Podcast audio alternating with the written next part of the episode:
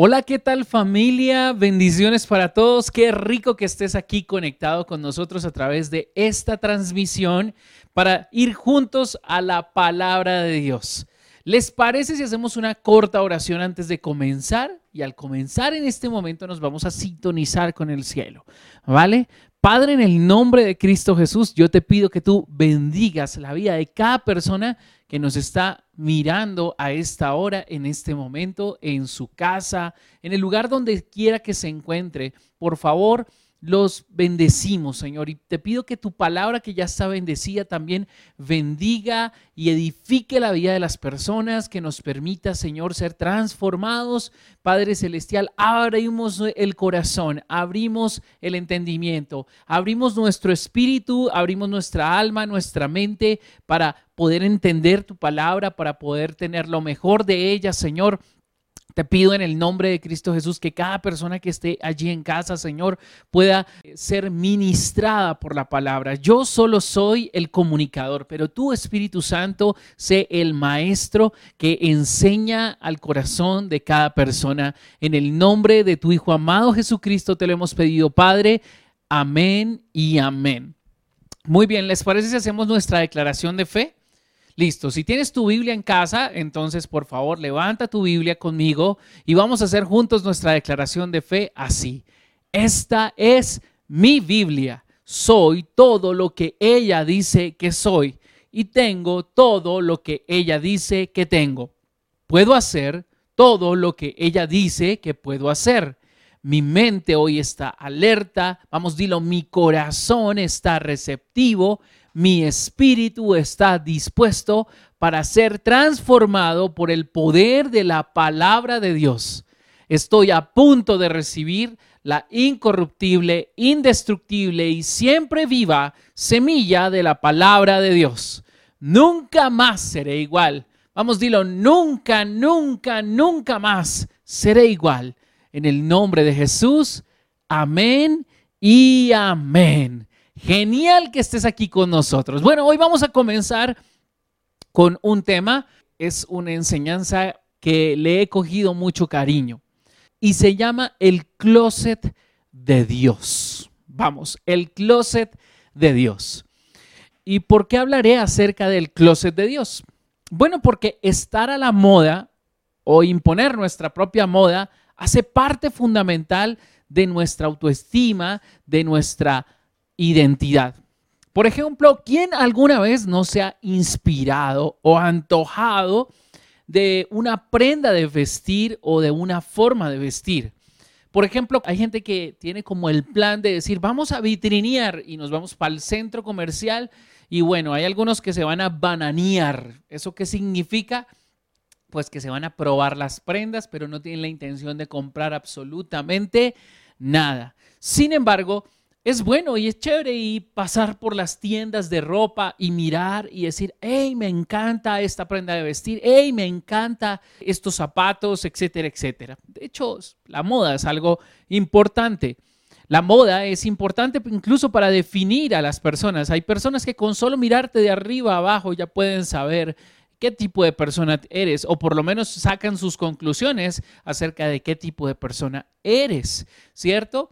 ¿Alguna vez te has antojado, por ejemplo, de una prenda de vestir, de una gorra, de una camisa, de las mujeres, hay un bolso, hay esos zapatos que me combinen con los aretes y bueno, y con, con lo que sea. Nos vamos a dar cuenta que esto es algo normal. Así que las cosas llamativas, los colores, los diseños te van a atraer en términos de ropa. Y siempre la ropa que vestimos ha estado ligada al estatus o al nivel económico que podamos tener, incluso desde la antigüedad. Siempre la ropa que vestimos ha definido o ha determinado el estado en el que nos encontramos.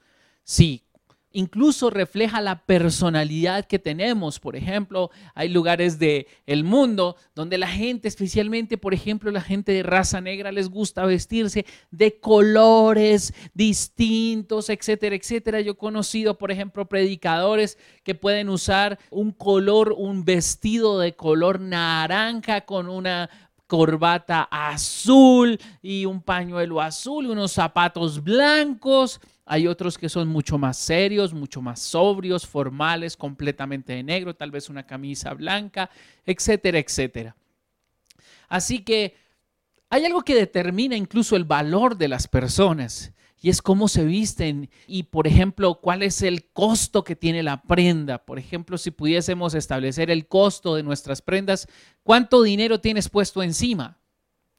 ¿Cuánto valen las prendas que tienes?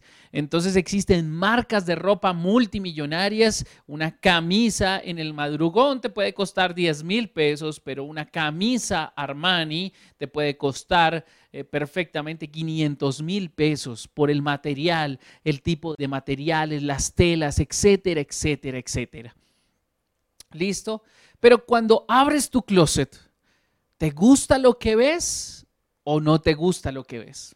De hecho, hay una historia, por ejemplo, donde se dice que generalmente cuando una mujer abre su closet, y estamos hablando del closet de Dios, pero, pero cuando una persona, una mujer, abre su closet y dice, ay, no tengo nada que ponerme, es porque no tiene nada nuevo en su closet.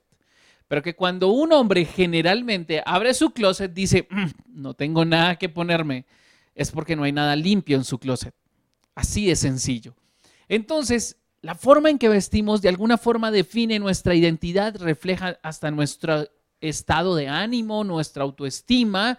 Y hay muchas personas, de hecho, gastan hasta verdaderas fortunas en prendas de vestir y accesorios. Muchos presumen de sus prendas de vestir en las redes sociales, en el Instagram, en el Facebook, ¿cierto? Porque puedes perfectamente lucir una prenda exclusiva por la marca que la identifica. Sin embargo, la ropa para cada ocasión es distinta. Hay ocasiones para cada ropa y ropa para cada tipo de ocasión. Dependiendo, por ejemplo, a qué te dediques, existe una ropa para trabajar. La ropa que tú usas para trabajar no es la misma que usas para, por ejemplo, hacer aseo en casa.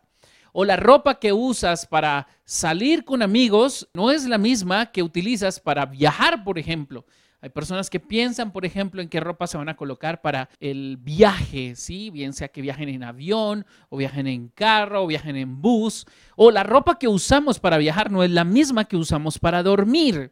O la ropa que usamos para dormir no es la misma que utilizamos para ir a una fiesta. Y si hablamos de fiestas, por ejemplo, una ropa especial que nosotros vayamos a seleccionar es la ropa para los matrimonios. En los matrimonios la moda se impone.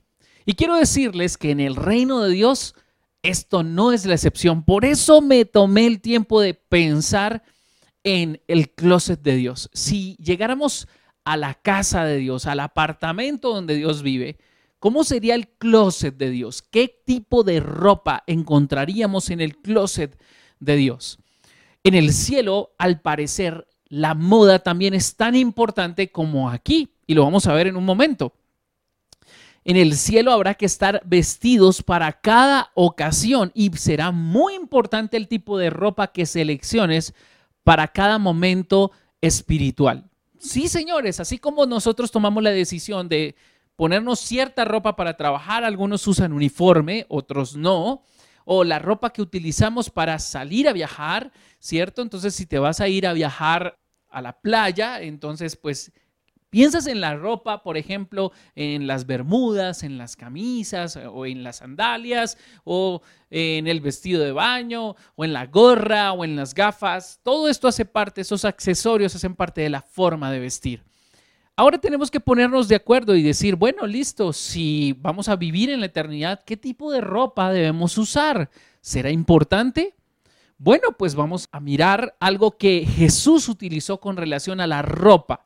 ¿Qué tan importante es la ropa que nos ponemos en términos espirituales? Mateo capítulo 22, versículo 1 al 14, nos muestra lo siguiente. Leámoslo juntos. Dice la nueva traducción viviente así.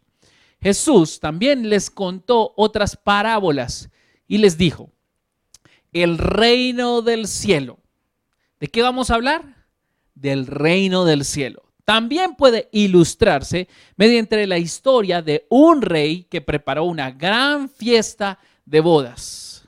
matrimonio para su hijo. Verso 3, cuando el banquete estuvo listo, el rey envió a sus sirvientes para llamar a los invitados, pero todos se negaron a asistir. Entonces envió a otros sirvientes a decirles, la fiesta está preparada, se han matado los toros, las reses engordadas y todo está listo, vengan al banquete. ¿A quién de los que está aquí le encantaría irse, por ejemplo, este fin de semana a un matrimonio con un banquete? Bueno, pensemos en que no hay COVID, ¿sí? Que ya está superado el tema. ¿Te gustaría asistir? Porque algunos dirán, uy, no, no, no, eso es un tema de contagio. Pues sí, es normal que pensemos de esa forma. Pero en términos generales, ¿nos gustan las bodas? ¿Nos gusta asistir a un matrimonio, a una fiesta? De hecho, creo que una de las cosas especialmente que pasamos es que cuando nos invitan en una fiesta, pues ¿qué tenemos que alistar? Una de las cosas es el vestido. De hecho, hay tarjetas de invitación que ya te dicen, por ejemplo, que ellas tienen que llevar traje de gala y los hombres tienen que llevar smoking. Y entonces, para uno no desentonar el matrimonio, de hecho, hay matrimonios donde si tú no llevas el smoking no te dejan entrar. Porque dice, la invitación dice que con smoking. Entonces puedes tener la invitación, pero si no tienes el smoking no te dejan entrar. Listo, esto es especialmente en los sectores de la alta sociedad, donde efectivamente la ropa es importante para la ocasión. Entonces dice, el versículo 5, las personas a quienes había invitado el rey no hicieron caso y siguieron su camino. Uno se fue a su granja, otro a su negocio, otros agarraron a los mensajeros, los insultaron y los mataron. Recuerden, están hablando del reino de los cielos. ¿Listo? Verso 7, el rey se puso furioso y envió a su ejército para destruir a los asesinos y quemar su ciudad. Ahora era la boda del hijo del rey. ¿A quién no le gustaría asistir a la boda de una persona noble, una persona influyente, una persona poderosa, rica? A todos nosotros, ¿cierto? Sin embargo, para estar a la moda, pues tendríamos que estar pensando, wow, me va a tocar alquilar un smoking, porque no creo que alguno de ustedes tenga guardado un smoking para todas las bodas a las que tiene que asistir o los cócteles a los que tienes que asistir. ¿cierto? O ellas no tendrán su closet lleno de este tipo de vestidos. ¿Listo? Sin embargo, dice que el rey se puso furioso porque ninguna de las personas que había invitado quiso ir a esa boda con su hijo.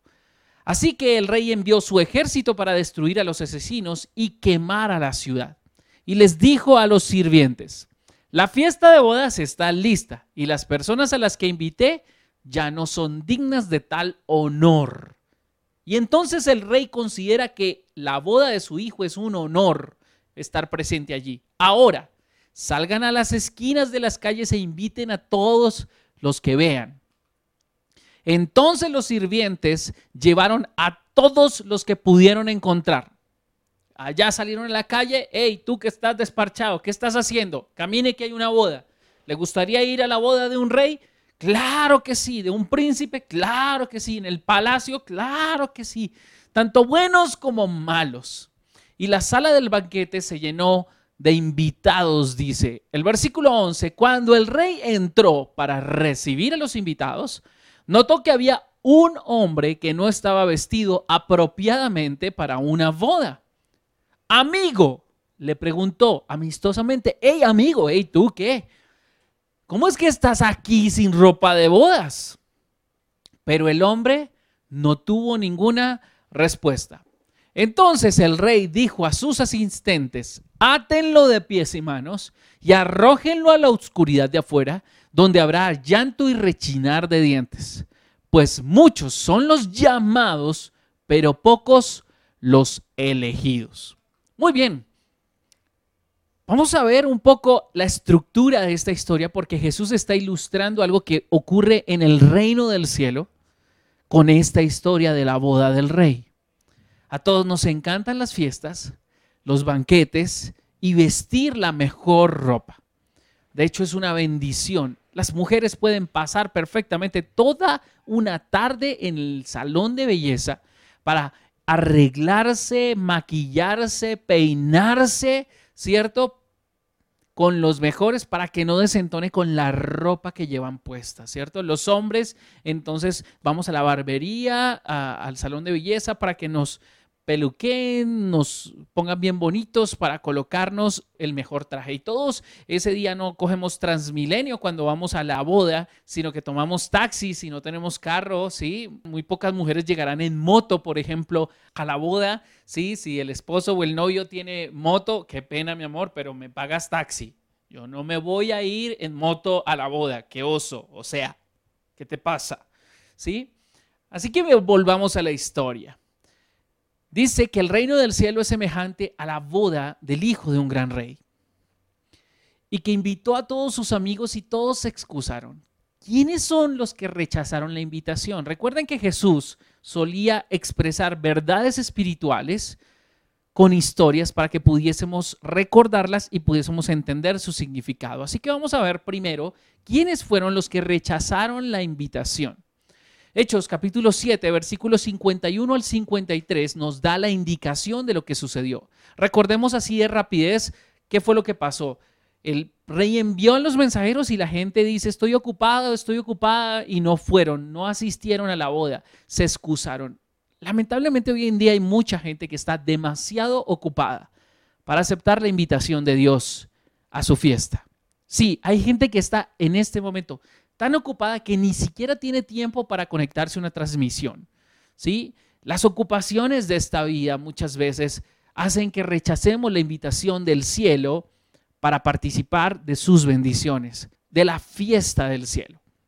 Eso es en términos, digamos que devocionales, para poderlo aplicar a nuestra vida. ¿sí? ¿Será que he estado demasiado ocupado para recibir la aceptación de Dios que me invita a estar en su presencia, que me invita a deleitarme en Él, a pasar tiempo con Él, a ser agasajado por Él. Vamos, eso puede ser una aplicación.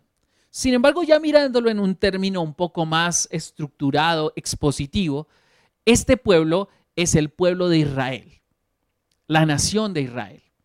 Dice el verso 51 de Hechos capítulo 7, Esteban está dando su defensa antes de ser martirizado. Pueblo terco, ustedes son paganos de corazón y sordos a la verdad. ¿Resistirán para siempre al Espíritu Santo? Eso es lo que hicieron sus antepasados. Una persona que se resiste a la voz del Espíritu Santo, que es el que convence de pecado, de justicia, de juicio, una persona que se niega a abandonar su pecado, una persona que se niega a aceptar el llamado de Dios, es una persona que lo está rechazando, es estos primeros. También una persona religiosa, una persona religiosa que es demasiado, demasiado, demasiado religioso como para pensar en eh, una fiesta con Dios. O también la tradición religiosa de los judíos, ¿sí? Porque les está diciendo esto es lo que hicieron sus antepasados y ustedes también, verso 52 mencionen a un profeta quienes sus antepasados no hayan perseguido y hasta mataron a los que predijeron la venida del justo. Todos sabemos que el rey de los cielos es el Padre y su Hijo es Jesucristo. Y, la historia del cielo se refiere a la boda de su Hijo. Ya más adelante vamos a ver algo que tiene que ver proféticamente con este tema. Sin embargo, en la historia de Israel, efectivamente, el pueblo de Israel mató, asesinó y traicionó a aquellos que predicaron el Evangelio. Que predicaron el Evangelio de que Dios enviaría un justo Mesías. ¿sí? Esto se dio en Israel. Entonces está hablando acerca del pueblo escogido por Dios, que era el que estaba invitado inicialmente a la gran fiesta con el rey, pero ellos estaban demasiado ocupados en su religiosidad, estaban demasiado ocupados con sus bendiciones como para aceptar una invitación de Dios. Y de hecho, cuando el rey envió los segundos mensajeros, fueron matados. Es decir, que estos mensajeros que el rey envió representan a todos aquellos profetas, maestros, que invitaban a las personas a volverse a Dios, a arrepentirse. Así que en el verso 53 sentencia Esteban, deliberadamente desobedecieron la ley de Dios, a pesar de que la recibieron de manos de ángeles Muchas veces Dios, en términos generales, nos está enviando a nosotros muchas bendiciones con personas buenas. Y nosotros lo que hacemos es rechazar esas personas y aún atacarlas. Son personas que se quedarán fuera de la boda de su hijo. Ahora viene la segunda parte de la parábola. ¿Quiénes son los que no estaban invitados? ¿Quiénes eran esos que dice que vayan a las calles y busquen a todos, dice buenos y malos, no importa, inviten a todos los que puedan. Tráiganlos, por favor. Romanos capítulo 9, versículo 24 al 25 nos indica qué tipo de personas son aquellos que representan los que no estaban invitados. Y nosotros estamos entre los que Él eligió, ya sea del grupo de los judíos o de los gentiles. Recuerden que el primer grupo representa principalmente al pueblo elegido de Dios, Israel, que rechazó a Jesús. Así que Dios que hizo, abrió las puertas y dijo, ok, entonces llamen a todos los que no son judíos. Y el Evangelio se empezó a extender a través de todo el mundo en Cristo Jesús para que todos pudiésemos entrar a las bodas del rey, ¿sí? Aunque no hayamos recibido la promesa y Dios nos está invitando gratuitamente. Dice el verso 25, con respecto a los gentiles, Dios dice en la profecía de Oseas, a los que no eran mi pueblo, ahora los llamaré mi pueblo, y amaré a los que antes no amaba. Es decir, a los que antes no estaban en la lista de invitados, ahora pueden entrar a la boda. Esto es algo poderoso. Esto es lo que Dios hizo con nosotros. Aunque sobre nosotros no pesaba una promesa por el simple hecho de querer entrar a la boda con su hijo, Él nos hace sus invitados. Primera de Pedro, capítulo 2, versículo 9 al 10, nos ilustra también esta parte. Dice, pero ustedes no son así porque son un pueblo elegido, son sacerdotes del rey, una nación santa, posesión exclusiva de Dios. Por eso pueden mostrar a otros la bondad de Dios pues Él los ha llamado a salir de la oscuridad, entrar en la luz maravillosa. Los que no estaban invitados ahora ya lo están. Antes no tenían identidad como pueblo, ahora son pueblo de Dios. Antes no recibieron misericordia. Recuerden que habían buenos y malos ahí, pero no eran los invitados del rey. Ahora han recibido la misericordia de Dios. Ahora podían disfrutar de la fiesta como cualquier invitado. No se colaron a la fiesta. Ahora la pregunta es, ¿cómo se visten los invitados? Porque la tercera parte de esta parábola nos enseña que el mensaje central de Jesús está dado en, listo, contarnos la historia. Y entendemos lo que Dios hizo. Dios quiso revelarse al mundo a través de su pueblo Israel, pero su pueblo lo rechazó. Y por muchos años lo siguió rechazando. Así que después de la venida de su hijo, como su pueblo lo rechazó, por eso dice, a lo suyo vino y los suyos no le recibieron, entonces a los que creen en su nombre les dio potestad de llegar a ser hijos de Dios. En este proceso entonces todos vinimos a la fe y decimos, nosotros sí creemos, así que eso, el Señor nos invita a su fiesta, pero hay una condición. Y es que cuando el rey entra a la fiesta, encuentra a una persona que no estaba vestida adecuadamente. Ya vamos a empezar a resolver una pregunta y es, bueno, si todos eran buenos y malos, si era gente del común, si no eran ricos, ¿sí? si no eran adinerados y los cogieron así de un momento a otro, vámonos para la fiesta, pues si tú estás por la calle y te dicen, hey, te invito a una fiesta, pero qué, pero ya, se tiene que ir ya, conmigo, de una vez, montese al carro pues tú no tienes tiempo de alistarte, ¿cierto? Probablemente vas de ropa de trabajo o no estás vestido como para una fiesta. ¿Qué fue lo que pasó? Bueno, ya lo vamos a ver. Pero vamos a mirar esto que Jesús está enseñando es un acto profético, es una historia profética que nos muestra lo que iba a suceder en Apocalipsis, capítulo 19, versículos 6 al 8. Y dice lo siguiente. Entonces volví a oír algo que parecía el grito de una inmensa multitud y el rugido de enormes olas del mar. Una multitud grande y enormes olas del mar. o el estrendo de un potente trueno que decían, alabado sea el Señor, pues el Señor nuestro Dios Todopoderoso reina. El reconocimiento al Rey. Alegrémonos y llenémonos de gozo y démosle honor porque el tiempo ha llegado para la que? La boda de quién? Del Cordero. ¿Recuerdan el rey y la boda de su hijo? Ahora en Apocalipsis nos está mostrando la boda del Hijo de Dios, el Cordero de Dios que quita el pecado del mundo. Y dice, y su novia se ha preparado. La novia del Cordero que está allí, la novia del Hijo, es la iglesia. Todos aquellos que creyeron en Él, todos aquellos que pusieron su confianza en Él, que se convirtieron a Él, que le dieron su vida, que entregaron su corazón a Él. Ahora dice, a ella se le ha concedido vestirse de lino blanco y puro de la más alta calidad. Se le qué? Se le concedió. Y aquí es donde necesitamos entender algo. Póngale atención a esto. A ella se le concedió vestirse de lino blanco y puro. No dice que ella llegó vestida de lino blanco y puro, sino que ella se le concedió el vestirse cuando llega la boda. Ahora, vamos a dejar ese puntico ahí aparte, ¿listo? Pues el lino de la más alta calidad representa las buenas acciones del pueblo santo de Dios representa la qué? Las buenas acciones del pueblo santo de Dios. Es decir, ese vestido ha sido confeccionado con buenas acciones del pueblo santo de Dios, de los hijos de Dios. Así que nuestra ropa define nuestra postura y nuestra actitud. Así de sencillo. Si yo quiero hacer ejercicio, pues no me voy a poner los zapatos, me voy a poner qué? Los tenis, ¿cierto? No me voy a poner eh, el jean o el pantalón de paño. ¿Qué me voy a colocar?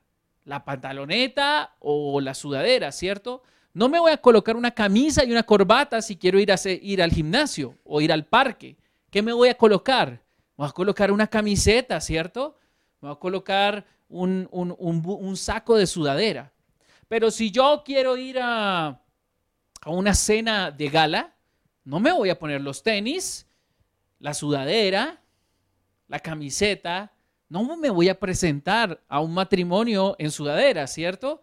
O si vas a ir a trabajar, pues buscas los utensilios o la ropa indicada para tu trabajo. Tal vez tú tienes uniforme o tal vez en tu trabajo hay que vestir de corbata, entonces no te vas a ir en jeans y camiseta y chaqueta de cuero. ¿Listo? Cuando vamos al gimnasio, la ropa que usamos determina hacia dónde vamos, ¿cierto? Cuando vamos a dormir, nos ponemos la ropa de dormir, ¿sí? Cuando vamos a ir a una fiesta, nos ponemos la ropa de fiesta.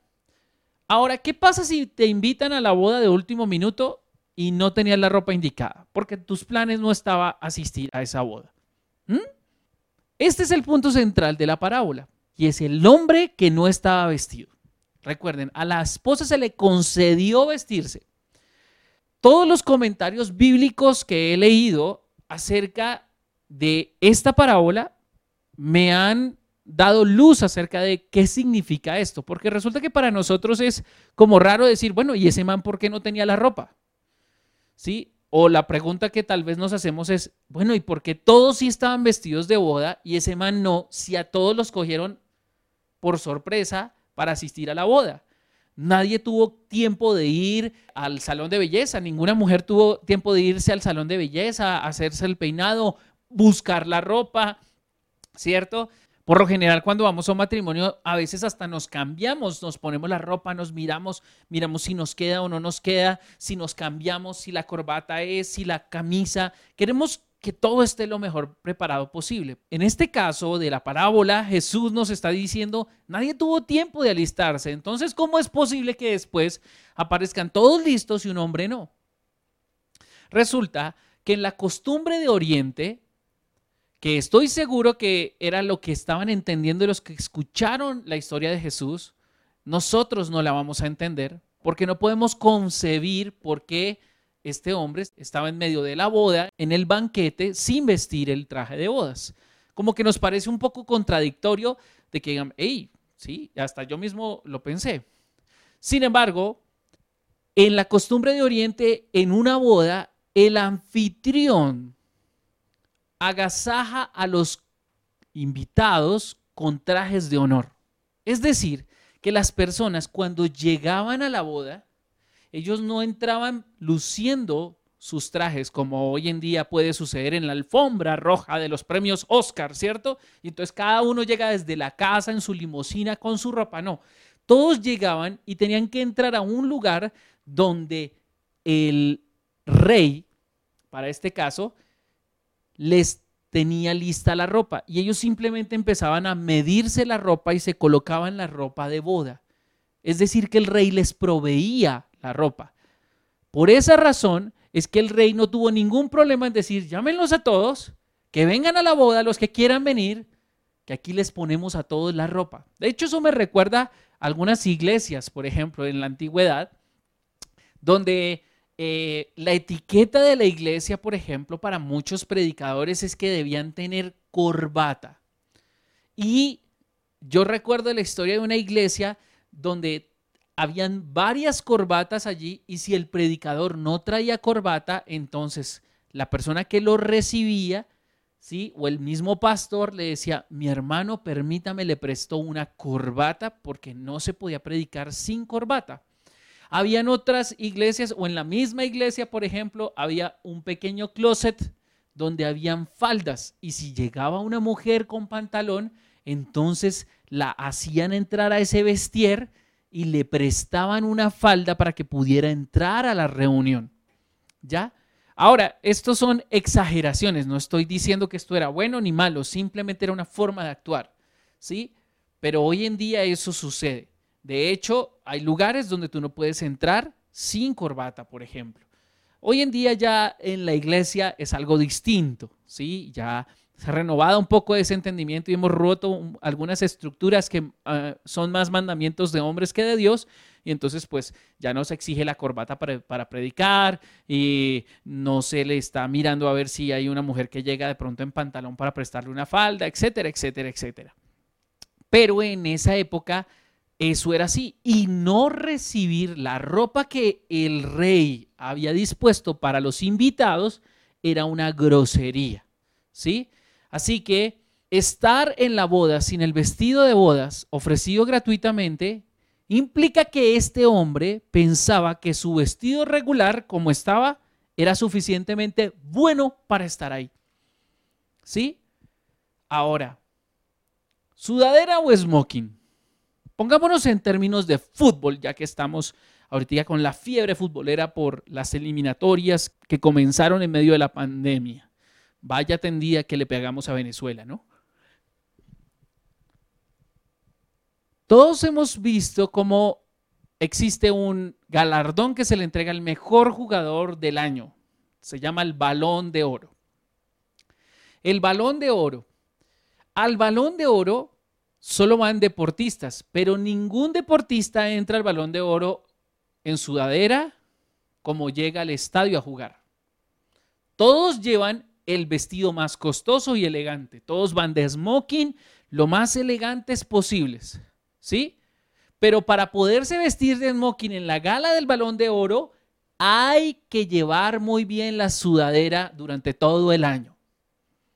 En el cielo usaremos lino de la más alta calidad que representa el smoking. Vamos a ir a la gala del cielo. Pero para podernos vestir con lino fino, necesitamos aprender aquí a usar la moda en la tierra. En el cielo habrá moda de lino, pero en la tierra hay un closet que Dios ha dispuesto para sus hijos, para sus invitados, para que se vistan aquí en la tierra. Así que, si quieres vestir de lino fino en el cielo, hay una ropa que tienes que aprender a usar aquí en la tierra. Del mismo modo, como aquellos jugadores que quieran asistir a la gala del balón de oro con smoking, tienen que usar muy bien su sudadera. La primera cosa, y aquí es donde abrimos el closet de Dios, ¿qué es lo que Dios tiene en nuestro closet aquí en la tierra? ¿Qué es lo que deberíamos estar vistiendo nosotros aquí en la tierra? Si abrimos el closet de Dios, vamos a encontrar una prenda de vestir muy importante. Romanos capítulo 13, versículo 13 al 14 nos habla de la primera prenda que es la presencia del Señor Jesucristo nos vamos a vestir a la moda del cielo. ¿De qué nos vestimos? ¿Cuál es la ropa que Dios quiere que nosotros vistamos, que Él ha provisto para sus invitados? La presencia del Señor Jesucristo. Romanos capítulo 13, versículo 13 al 14 dice, ya que nosotros pertenecemos al día, vivamos con decencia a la vista de todos la pregunta es, ¿tiene alguna gracia que tú te compres una prenda de vestir, te la estrenes y nadie te la mire? ¿Quién de los que está aquí cuando se compra una prenda de vestir y la viste el día que se la estrena, se la coloca debajo de una, digamos, si es una camisa, se la coloca debajo de una chaqueta vieja? No, uno la luce, ¿cierto? Si está estrenando zapatos. De hecho, yo recuerdo que cuando uno estrenaba zapatos, los amigos, uy, está estrenando, y lo que hacían era pisarle los zapatos para... Y uno, no, no, no, no, no, porque estoy estrenando. Nos gusta, nos sentimos bien cuando estrenamos, ¿cierto? Y queremos que todos vean nuestra última adquisición, cuando alguien nos regala o cuando hemos comprado. ¿Para qué lo compramos? Pues para impresionar a otros, ¿cierto? Cuando vas a salir con la chica que te gusta o el chico que te gusta, buscas la mejor ropa y quieres que te vean lo mejor, ¿cierto? De la misma forma, dice el apóstol, que debemos vivir con decencia a la vista de todos. No participen en la oscuridad de las fiestas desenfrenadas y de las borracheras. No vivan en promiscuidad sexual e inmoralidad, ni se metan en peleas, ni tengan envidia más bien, abrimos el closet de Dios y sacamos y nos ponemos la presencia del Señor Jesucristo. ¿De qué nos debemos vestir cada mañana, todos los días? La presencia del Señor Jesucristo. Dice, no se permitan en pensar en formas de complacer a qué? Los malos deseos. Vestirnos de la presencia del Señor Jesucristo es reflejar la presencia del Señor Jesucristo. Cuando yo me visto del Señor Jesucristo es como si el mismo Jesucristo estuviera ahí. Así que si nosotros miramos la ropa que el Señor quiere que nos coloquemos, tiene que ver con nuestras acciones y nuestras actitudes. Así que cuando nos vestimos del Señor Jesucristo, la gente podría sentir como si Jesús estuviera ahí.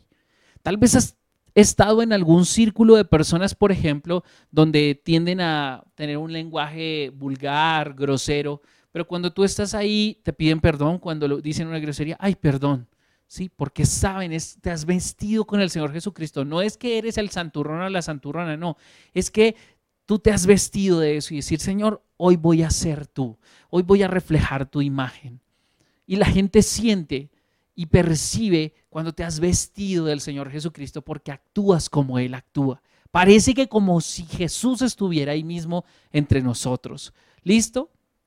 Así que vestirse con el Señor Jesucristo en términos prácticos es cuando un hijo de Dios, como tú y como yo, se destaca en un lugar en lugar de tratar de encajar. Así es sencillo. Por ejemplo, hay personas a las que les gustan las conversaciones de doble sentido y le sacan un sentido sexual a toda la conversación, cualquier frase, cualquier cosa que se diga.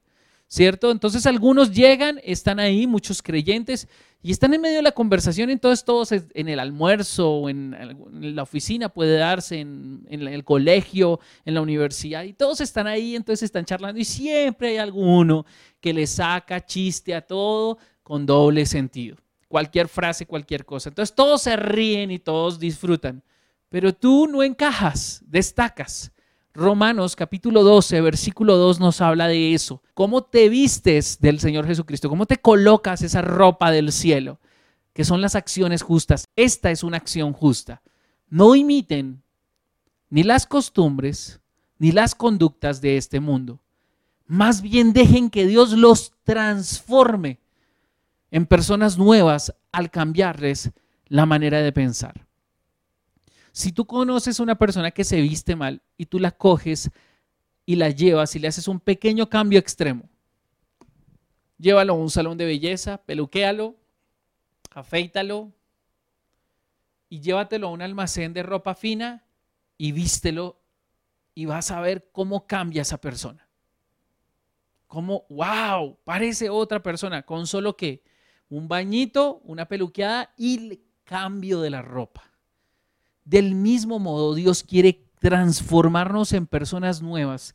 Dios no quiere que tú tengas una versión mejor tuya, sino que seas una persona nueva al cambiar tu manera de pensar. Cuando nos vestimos de la presencia del Señor Jesucristo, entonces es porque estamos dispuestos ese día a pensar como Jesús, a hablar como Jesús, a actuar como Jesús, a ser como Él es entonces aprenderán a conocer la voluntad de Dios para ustedes, la cual es buena, agradable y perfecta.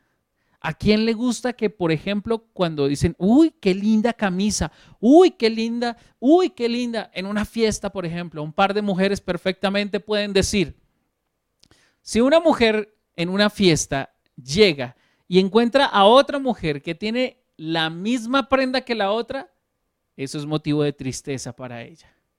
Pero si un hombre llega a una fiesta y encuentra a otro hombre con la misma blusa o la misma camisa y dice, uy, somos hermanos, uy, vea, si estaba en promoción. Nosotros presumimos de que llevamos la misma prenda. Ellas se entristecen porque ambas compraron la misma promoción del catálogo. ¿Listo? No tengas temor de vestirte con la presencia del Señor Jesucristo. Él está contigo. Amén. Así que, importante, el que te invita a la fiesta es el que te da el vestido. El punto de Jesús en la historia es que el Padre nos quiere a todos en su banquete, por lo cual hizo posible que todos tengamos el vestido adecuado para la ocasión. No tenemos que alquilar el vestido o comprarlo por nuestros propios medios. Eso significa que no somos justos por nosotros mismos, solo somos justos por medio de Cristo. Por eso nos vestimos de Él. Podemos creerlo o no, pero eso es lo que Dios dice que ha hecho. Si creemos, ¿sí? Y le damos la bienvenida y aceptamos y recibimos el traje de bodas que es al mismo Jesús, la justicia de Dios en Cristo nos será puesta, nos vestirá. Entonces podemos estar con trapos andrajosos, pero Él nos ayuda, nos cambia, nos renueva. Eso es lo que significa el haberse vestido de bodas. ¿Por medio de quién? De Cristo Jesús. Entonces, ¿seguiremos viviendo como siempre lo hemos hecho? No, porque ahora tenemos una nueva vestimenta. Por eso no nos comportamos igual que antes. Somos nuevas personas. ¿Sí? Vamos a rechazar lo que éramos antes para recibir esta nueva vestimenta. Jesús está diciéndonos que en el reino de Dios las personas que creen que son justas por lo que ellas pueden hacer, es decir, que ellas pueden llevar su propio vestido a la boda, ellas no son bienvenidas. Una persona que dice que yo creo en Dios a mi manera, se está queriendo vestir con su propia vestimenta, son my way y no serán bienvenidas. No se habrán vestido con lo que Dios les está ofreciendo. ¿Sí? Son los pecadores los que reconocen que no tienen con qué vestirse y entonces aceptan con humildad el vestido que Dios les está dando y se lo colocan. Ese vestido de justicia, ese vestido de amor, de gracia, ¿sí? Las que creen que se merecen un mejor vestido o que son más aceptables o que son menos pecadoras que otras, se van a obstinar por justificarse a sí mismas. Esas que llevan su propio vestido en lugar de aceptar el que Dios les está dando. Eso es lo que representa la parábola en su tercera fase. ¿Por qué había un hombre que no estaba vestido de bodas? Porque no quiso aceptar el vestido que el rey había provisto para estar en la boda, sino que esa persona consideró que su propia vestimenta era suficiente para entrar en las bodas. Significa que hay muchas personas que se creen lo suficientemente buenos ellos y sus buenas acciones y por tanto no necesitan de Dios, no lo buscan, no oran, no piden perdón por sus pecados, no se integran a la iglesia por una simple razón. Ellos creen que su vestido es, no, pero si yo no le hago una mal a nadie, no, yo soy una persona buena. ¿Sí? La religión que se acepta en el cielo es no hacerle mal a nadie. Estás vistiéndote con tu propio vestido. Y es muy posible que cuando el rey entre, te pregunte, ¿por qué no estás vestido con lo que yo te di? ¿Por qué no obedeciste mi palabra? ¿Por qué no te revestiste de la obediencia de Cristo? ¿Por qué no aceptaste la gracia que yo te ofrecí a través en Cristo? No, querías justificarte por tu propio medio, por tu propia cuenta. Entonces, no te puedes quedar. Y te van a sacar. Por eso es mejor recibir la gracia de nuestro Señor Jesucristo. Hoy estamos aquí y muchos de nosotros, tal vez por nuestras acciones, tal vez por nuestras equivocaciones, tal vez por nuestro pecado, no merecemos entrar a la boda. Y efectivamente, pero el rey te dice, antes de entrar a la boda, yo quiero que te vistas porque he preparado para ti un vestido de justicia. Quiero que te revistas de la presencia del Señor Jesucristo este día. Al pedirle perdón al Señor. Señor, reconozco hoy que mis vestiduras no son santas ni suficientes para entrar a la boda. De hecho, no tengo manera de poder estar vestido adecuadamente a la moda para entrar a, a tu boda a esa exclusiva boda. Por eso acepto este regalo llamado gracia, esta justicia de Dios. Reconozco que soy pecador en muchos aspectos. Si es la primera vez que me escuchas, tal vez esta sea tu oración. O tal vez algunos hijos de Dios que se han equivocado y dicen, Señor, reconozco que me he equivocado, así que hoy me voy a vestir de la justicia de Cristo para poder entrar a las bodas para poder entrar a la fiesta con el rey, para poder empezar a confeccionar ahora ese vestido de lino fino. Eso es lo que yo te invito a hacer en este momento.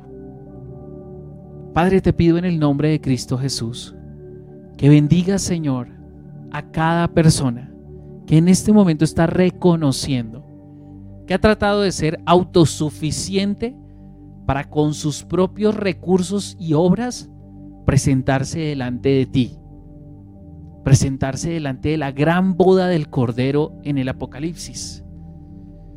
Se nos concederá ese día un vestido nuevo. Si antes aceptamos el vestido de la gracia y la justicia de Dios en nosotros.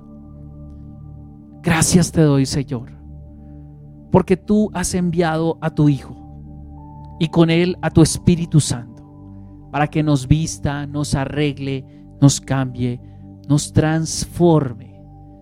Es un proceso. Vamos a equivocarnos muchas veces, pero también Dios va a alabarnos muchas veces.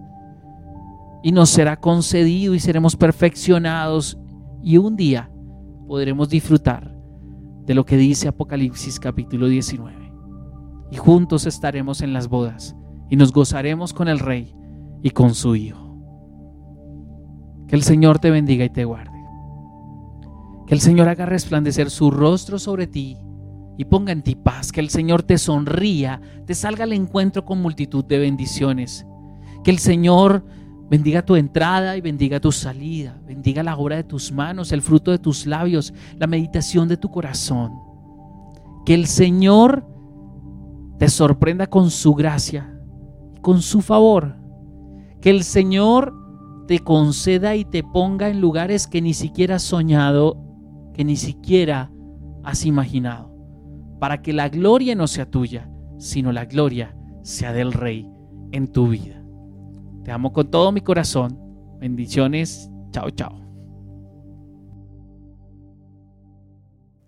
Ok familia, qué bendición. Espero que ustedes hayan podido disfrutar esta enseñanza tanto como yo. de agradecerle al Señor por esa justicia que hemos recibido y te invito a que siempre, siempre, todas las mañanas te vistas con la presencia del Señor Jesucristo, que te la pongas, que te la luzcas, que todo el mundo la vea. Es para mí una bendición que hayas podido estar con nosotros el día de hoy. Que el Señor bendiga a tu familia. Y vamos a estar todos a la última moda del cielo. Chao, chao.